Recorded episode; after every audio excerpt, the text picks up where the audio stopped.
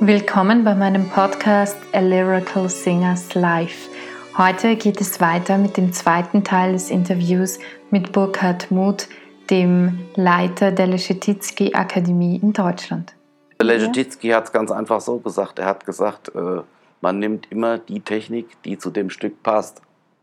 Ja, das, das halte ich für sehr pragmatisch und klug, ja. wie in jeder Kunstform. Er hat ganz einfach gesagt, wenn ich Bach spiele, dann mache ich Fingerspiel und bleib dicht an den Tasten.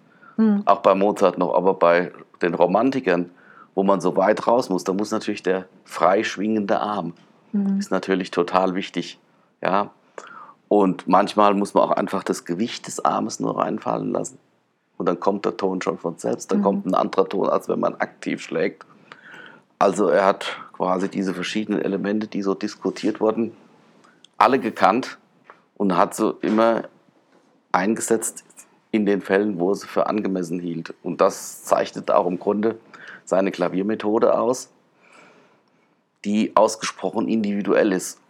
Mhm. Also er lässt einen vorspielen und dann sagt er, ja, dieses Werk, was ich jetzt gespielt habe, und da hat er gesagt, äh, da gibt es keine bestimmten Regeln, sondern er hat gesagt, das ist wie, wenn ich eine Skulptur habe.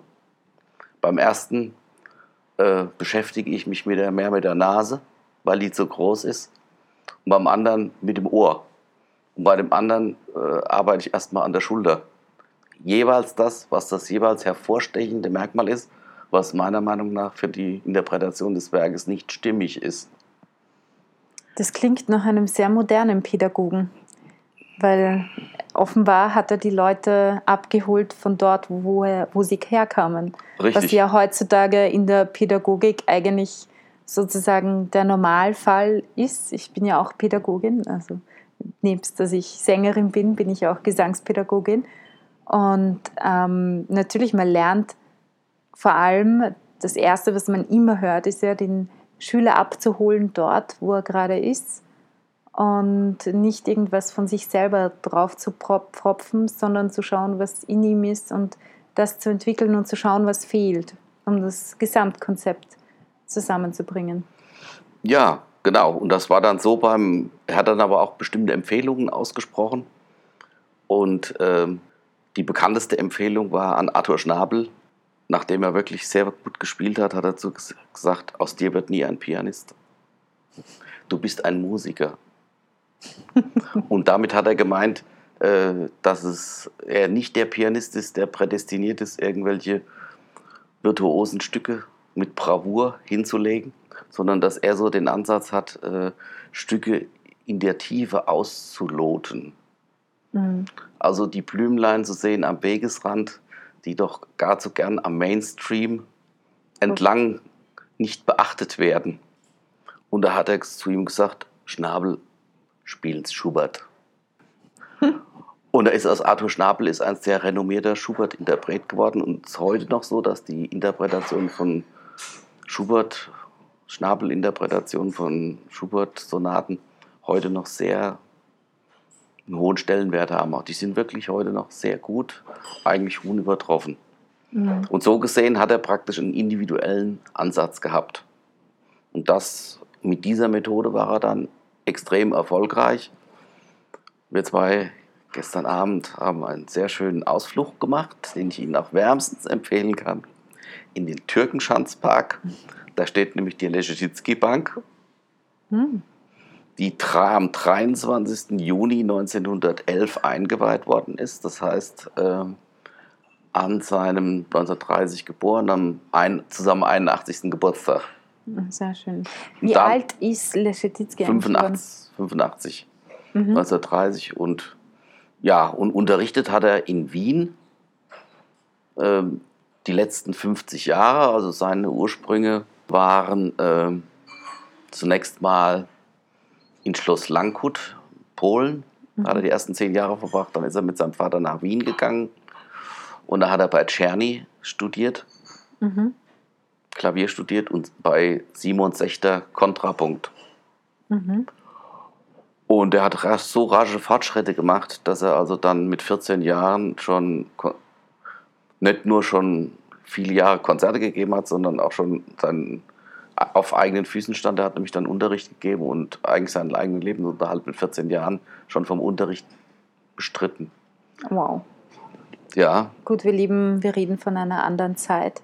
Da war das auch für die damalige Zeit schon sehr, sehr gut, aber es war in der damaligen Zeit noch leichter und normaler, wenn man überlegt auch an die kurze Zeit, die Schubert gelebt hat, der ja auch ein bisschen älter war, aber nicht wahnsinnig viel.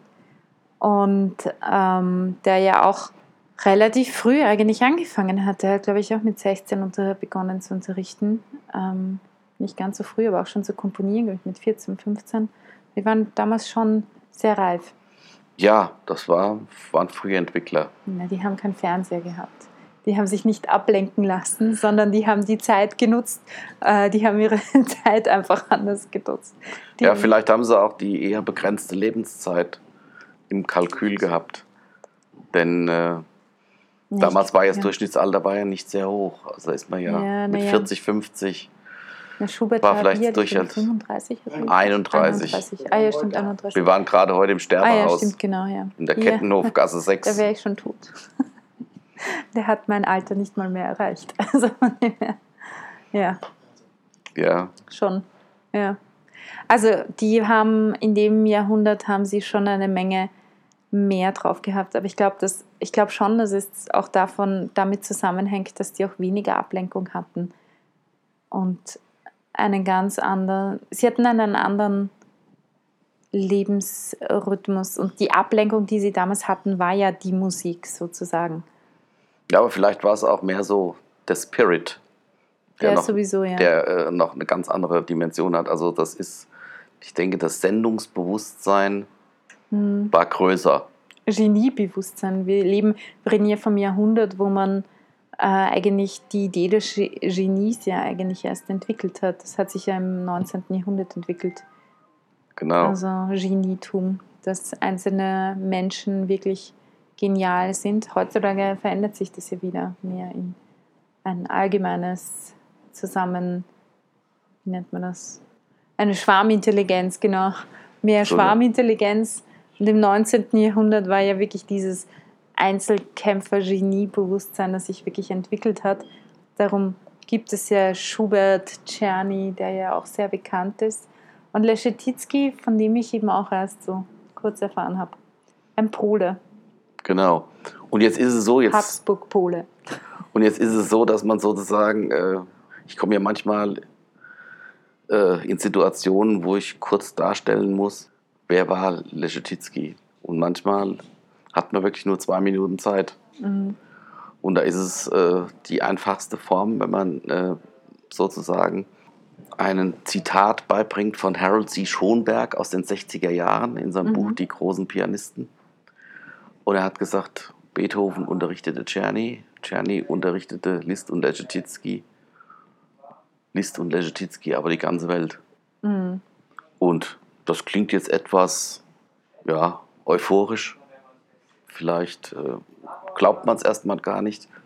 Aber wenn man die Spuren verfolgt, äh, in aller heute, heutigen Pianisten, dann stellt man fest, dass 80 Prozent 80 Prozent stammen in dritter, vierter, fünfter Generation von Liszt oder Leschetizky ab. Mhm. Also Leschetizky hat selbst 1100 Schüler gehabt mhm. und Liszt fast 500. Und mhm. die waren dann ja wieder, hatten wieder Schüler. Mhm. Und dann war das sozusagen, äh, kam noch dazu, dass eben zu Leschetizky die Schüler aus aller Herren Länder kamen. Mhm. Also zum Beispiel sehr viel aus Amerika. Mhm. Da war natürlich insbesondere Ignaz Paderewski im Vordergrund, der polnische Pianist, der also dann auch zeitweise Ministerpräsident war. Mhm. Und äh, der hat ihn in den USA sehr bekannt gemacht. Und dadurch sind viele Amerikaner dann auch effektiv nach zu Leschetizky nach Wien gekommen. Mhm. Ja. Und, äh, und durch diese weltweite Verquickung, also eben, dass die Nachfolgegenerationen dann eben auch in den USA waren, in Mexiko, in Italien, in Russland, überall.